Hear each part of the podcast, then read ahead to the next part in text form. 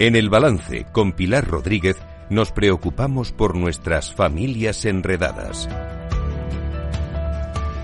Pilar Rodríguez, buenas noches. Buenas noches, Fede. Pues un martes más aquí en nuestras familias enredadas, eh, contándoles a nuestros oyentes o hablando de los problemas eh, que los problemas de las soluciones de las cosas buenas y las malas que tiene la tecnología y nuestros jóvenes, ¿no? Sí. Así es, es así. con un invitado otra vez que no Sí. es la primera vez que viene al programa, eh, ya que volvemos a saludar otra vez Eduardo García Agustín, buenas noches. Hola, buenas noches. ¿Qué Pues- es? ¿Nos lo presentas tú, Pues Pilar? sí, es doctor en estudios ingleses. eh, su tesis bastante curiosa, ¿no? De literatura gótica, que eso ya la otra vez nos, nos, Nos explicó, llamó la atención.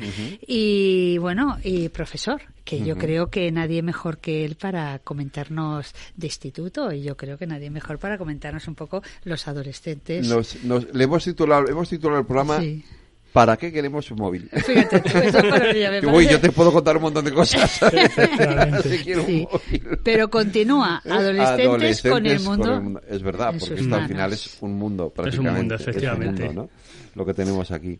Sí. Pues vamos a hablar de eso, ¿no? Adolescentes con el mundo en sus manos Bueno. eh, y el móvil. Sí, además, eh, yo quiero hacer un apunte porque él, Sí. él ha puesto con un mundo en sus manos y yo lo he cambiado, he quitado el un por él, pero luego he pensado, digo, pues yo creo que estaría mejor con un mundo en Claro. manos, ¿no? Claro. Yo creo que cambia Es que mucho. son mundos diferentes. Claro, eso Sí. es. De hecho, para Eso cada, para, para cada Claro. persona es un mundo. Claro. El, el- Efectivamente. el móvil. Claro. Son mundos distintos, son mundos Claro, diferentes. ¿sí? claro. Pues me parece interesante hacer esa, esa observación que yo creo que es más acertado lo que había puesto Eduardo, que es decir que lo, por lo que yo lo he cambiado, así efectivamente. Pues eh, nada, pues mm, hablando con Eduardo de qué Sí. podíamos hablar y él, claro, como tiene muchas experiencias, ¿verdad?, con sus eh, alumnos, sus chavales allí, entonces pues me ha comentado, me ha parecido muy curioso, ¿no?, el título que quería darle y entonces pues bueno, pues queríamos, porque es decir, porque claro, es decir, con un mundo en sus manos, ¿qué significa para un adolescente un móvil? Un móvil. ¿No? ¿Qué es un móvil? para ya- un adolescente? para un Bueno, pues un móvil es una cosa un poco di- para ellos distinto a lo que es para nosotros. Sí. Pues nosotros no nacimos con él. Ya, nosotros ya, hemos ido verdad. viendo cómo ha ido evolucionando. Empezaron con aquellos teléfonos que teníamos en casa en el pasillo, luego se fue convirtiendo en el Nokia que jugamos Sí. a, la escale- a la serpiente y poco a poco ha ido evolucionando entre- en algo más que un móvil, en- más que un teléfono más bien. Es decir, que de repente incluye vídeos, incluye la posibilidad de conectarte con personas de otras partes del mundo y los alumnos, en cambio, los adolescentes, han nacido ya directamente con este teléfono en la mano o cerca, o lo han visto desde que han nacido. Todos tenemos la imagen también de niños pequeños que sus padres les dejan ver vídeos para que estén entretenidos. Sí. Por ejemplo, se manejan de manera digital, de, de una manera totalmente intuitiva. Son capaces de coger un teléfono, empiezan Sí. a tocar botones y hacen que funcione. Y con, o sea, que para nosotros necesitamos las instrucciones de vez en cuando. Y aparte es una herramienta para ellos para estar conectados con las cosas que les interesa y con las personas que les interesa también. Nunca mejor dicho, yo creo, efectivamente. Yo creo que es para estar conectados ¿no? con las cosas que les interesa, efectivamente. Efectivamente, sí. Y, y- y fíjate tú que antes hablábamos también, al margen de eso que es que has hecho un apunte, ellos ya saben intuitivamente dónde tocar y estábamos comentando y Sí, fuera. desde que son muy pequeños ya empiezan a Claro, hacer así en el claro, móvil y empiezan sí. a pasar pantallas, ¿no? Que Claro. esto es- hemos visto niños Sí. De dos, de nada, de un año a lo mejor, o son meses, ¿no? O- Claro. o- haciendo en, un- en un- en una pantalla Sí. dándole al dedo así para pasar Claro. de una pantalla a otra, ¿no? Claro. Esto, Claro. nosotros no se nos hubiera ocurrido jamás. Sí. así de entrada, y, ¿no? y también saben incluso lo que pueden hacer con ellos, como si das a cierto botón Sí. se enciende otra cosa, o se puede apagar el móvil, o se puede hacer ciertas funciones que nosotros necesitamos algunas veces que nos las expliquen. Efectivamente. Claro, ellos son intuitivos y como decía que hasta para escribir, ¿verdad? Como has hablado de escribir, aunque luego vas a hablar de eso, Sí. pero que hasta para escribir no te das cuenta que lo cogemos, hay que lo coge con una mano, hay quien tiene que ir con el dedo así, hay quien lo coge Sí. con dos. Los adolescentes todos lo cogen así, todos. Mm. Tienen, o sea, sujetan el móvil y con los pulgares tiqui, a escribir, efectivamente. Que luego va a comentar algo que me ha, que, que, que él ha observado y ha salido en sus clases. Digo, ay sí, pues coméntalo porque eso está muy bien. Vale. Pero bueno, de momento, fíjate tú que es un uso diferente. Es decir, no, no, no, eh, casi cuando has dicho que nacen con un apéndice de ellos, una extensión de ellos, ¿no? Es el móvil. Y eh, esto tiene que influir de alguna manera. ¿Verdad? Esto tiene que influir a medida que van creciendo.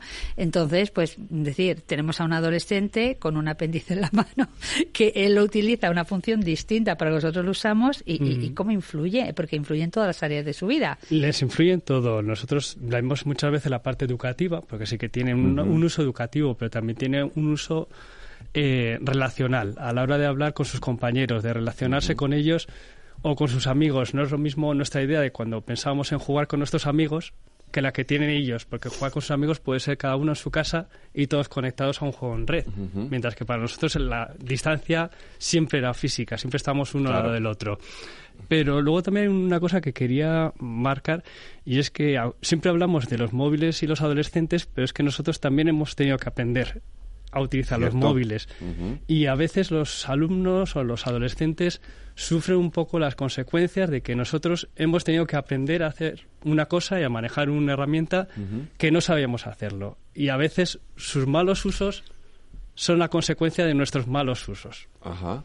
Por ejemplo, estaba pensando pues cuando Facebook, que es nuestra herramienta, que para ellos es una cosa de personas muy mayores, sí. eso lo usan sus padres y sus abuelos. Ya, Facebook, eh, pues yo recuerdo una, hace muchos años, pues está, tenía mi red social de Facebook y un día en el trabajando uno de mis alumnos pues comentó algo que era una foto que había puesto yo en Facebook. Y claro, de repente fui consciente de que mis alumnos también tenían acceso, que yo no había sido capaz o no sabía que se podía crear una privacidad en mi perfil, porque estoy hablando ya de hace unos 14 años, una cosa así, hace mucho tiempo. Claro, que estaba abierto. Entonces, claro, yo también tuve que aprender a cómo utilizar las herramientas, cómo utilizar la privacidad, cómo eh, poner límite, porque también nosotros lo primero que hacemos cuando llegamos a un sitio es dejar el móvil en la mesa. A veces estamos comiendo, instintivamente estamos contestando el móvil. Entonces, nosotros esperamos que nuestros adolescentes, nuestros alumnos, hijos y demás eh, sepan utilizar de manera responsable el móvil y a veces los ejemplos que ellos están viendo tampoco son tan responsables. Sí, la verdad es que hemos hablado eso ya bastante del tema, porque es cierto. muchas veces los adultos estamos en un grupo de amigos y tal y estamos y la mitad estamos con el móvil mirando un mm. mensaje, no sé qué, no, un momento, voy a, y no deberíamos hacerlo. ¿no? Claro. Porque estamos dando un ejemplo malo. ¿no? Sí, yo creo que sobre todo es la frecuencia con que se hace, que eso se convierta en un hábito, ¿no? Yo creo que más que nada por hacer, pues bueno, vivimos a la tecnología que se puede hacer en algún momento, pero realmente utilizar el móvil de forma saludable, como decimos, es decir, pues sí que es cierto que muchas veces, a ver, si hacemos eso con mucha frecuencia, ya se convierte en otra cosa. Pero desde un punto de vista de la, de la mm, eh, creación de la personalidad, es decir, claro, nosotros crecimos, como tú lo decías antes, nosotros mm. crecimos en un entorno de convivencia, de cercanía, que, que eh, que ya no es igual para ellos. Y em, diga, esto de alguna forma tiene que influir también en la, en la formación, no la creación, en la formación de la personalidad del mm. adolescente, ¿no? Sí. sí. Bueno, es cierto, pero también yo creo que su idea de cercanía es distinta. Es que nosotros somos un código totalmente diferente. El del mismo modo que nosotros cuando pensábamos más jóvenes de ir a otro país, estar en Londres, por ejemplo, nos parecía una cosa totalmente distinta a Madrid, pero ahora vas a Londres y sí que es Londres, pero luego hay muchos sitios totalmente reconocidos por la globalización, por ejemplo. Entonces, eh, para ellos, eh, las redes sociales y el, contacto que tienen también les supone una cercanía.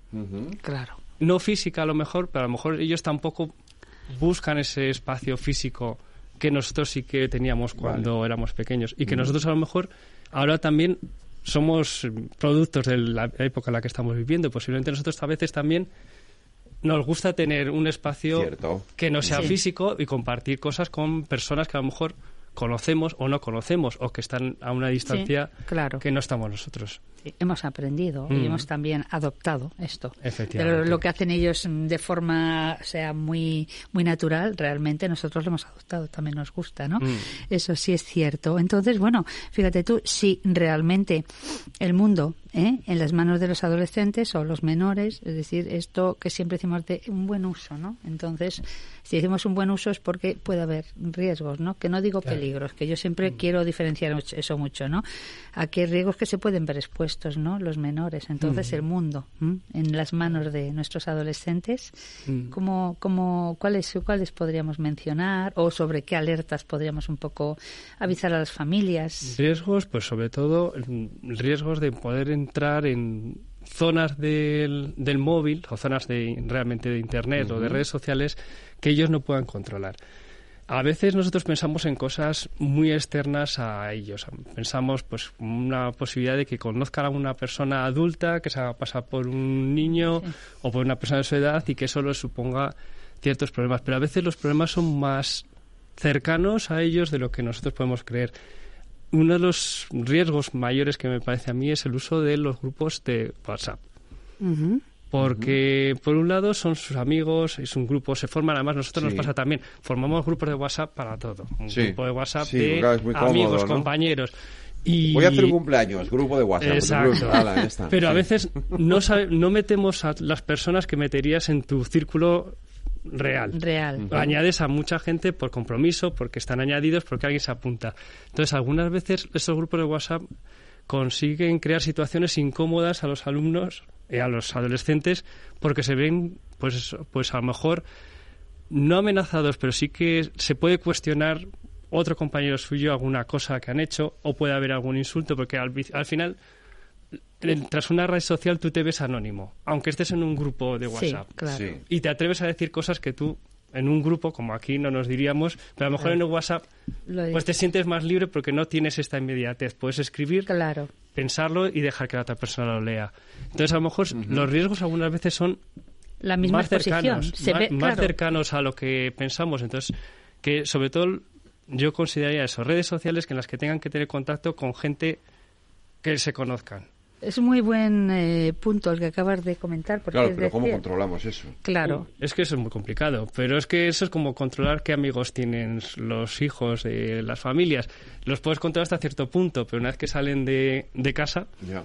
Es muy complicado, entonces es, es un reto, pero es un reto para todos, porque realmente es, es muy difícil eh, controlar todo lo que hacen. En algún momento son adolescentes, van a estar probando los límites, van a intentar cuestionar las normas que le vas a dar, siempre van a encontrar incluso el que parezca más buena persona, que todos son buenas personas, pero cualquiera de ellos va a buscar un recoveco para poder hacer alguna cosa distinta porque tiene que experimentar también. Claro.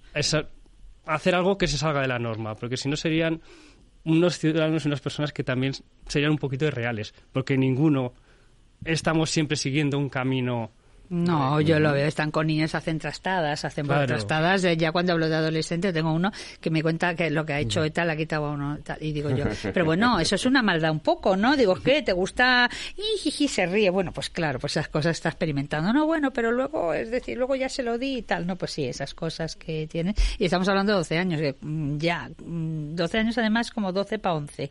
Porque luego ya si además, si son 12 de, de como para 13, ya cambia la cosa también. Y entonces, pues cada vez son más es decir, más, mm, a ver, tienen cosas pues un poquito más, más elaboradas, ¿no? Por decirlo mm. así, no tan de inocentinas.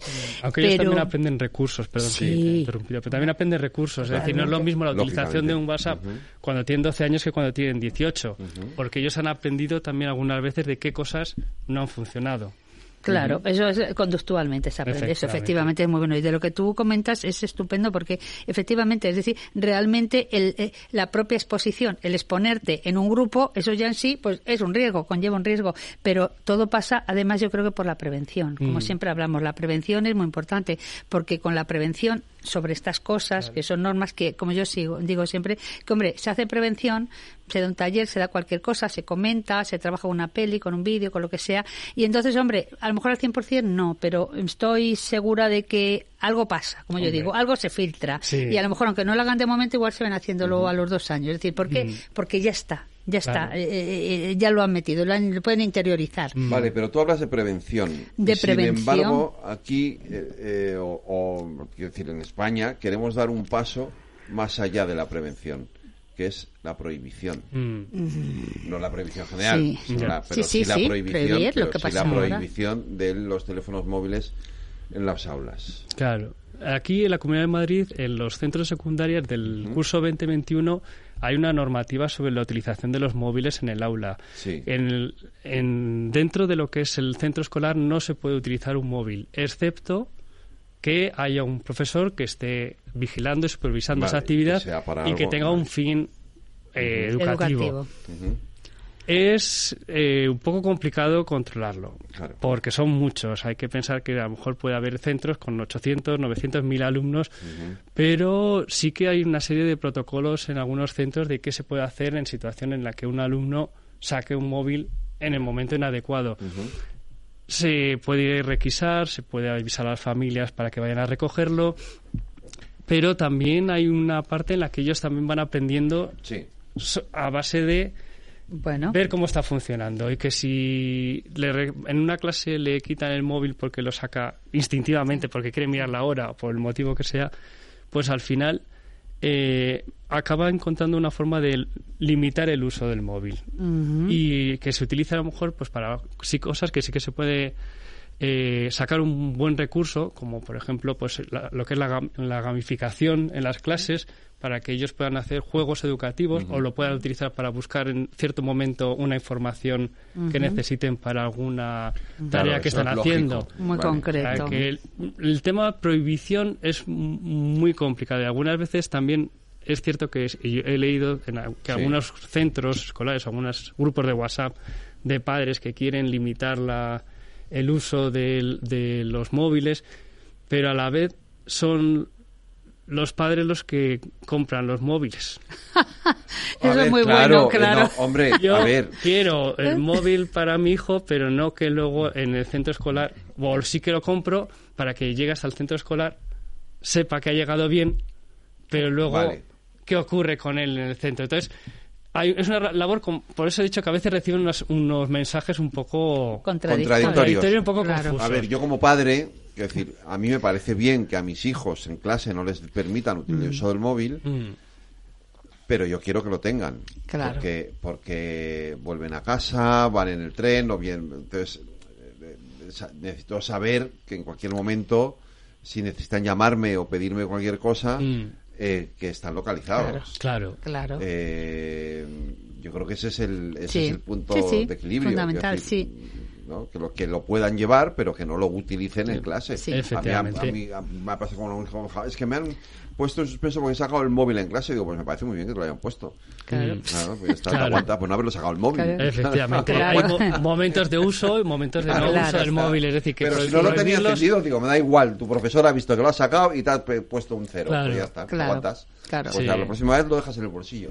Claro, efectivamente. Así, por- un poco así es como comento Claro. yo, que van aprendiendo un poco a limitar el uso Claro. o a saber cuándo utilizarlo o en qué momentos es recomendable Claro. no utilizarlos. Claro, en- es que de todas formas, Eduardo eh, y Fede, pasar, Sí. de, es decir, de tenerlo al 100% cuando quiera, donde sea, o sea, de, se- a de repente, ya sabes que, o sea, de pasar de, de menos a más muy bien, pero de más a menos a nadie le gusta. No, entonces, eso es claro, difícil. decir, entonces, mm, es decir, yo no me gustaría hablar de prohibición, sí más de, es decir, eh, eh, adaptar Mm. la situación, porque ahora sí tenemos datos, ocurren problemas, entonces Claro. ahora sí la atención, ahora ya se adapta un poco a las necesidades Mm. Fíjate, actuales, porque yo la palabra prohibición no soy partidaria. A que nos pasa a nosotros cuando te metes en una reunión o estás dando una clase Mm.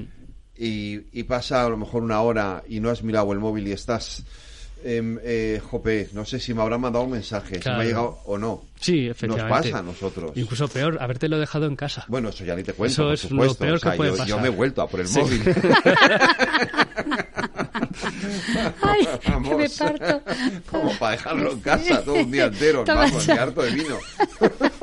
No, pero si Sí, nos sí. pasa a nosotros, ¿cómo no les va a pasar Claro. a ellos? Claro, Mm. claro, Sí. que son más, más Sí, nosotros también vamos aprendiendo. Por eso he dicho que también es un proceso que pensamos siempre móviles y adolescentes, pero es que es móviles y el mundo en el que vivimos todas las personas. Claro. Todos tenemos que aprender a utilizarlo y saber Sí. que realmente es una herramienta que es muy útil. El móvil en sí no es ni bueno ni malo, sino No, que es, es- puede haber eh, mal uso de él, Eso pero también es. podemos aprender a tener un uso correcto y adecuado Claro, del móvil. claro. Y eso lleva además, pues eso, tener experiencias Claro. de todo tipo y se va aprendiendo, ¿no?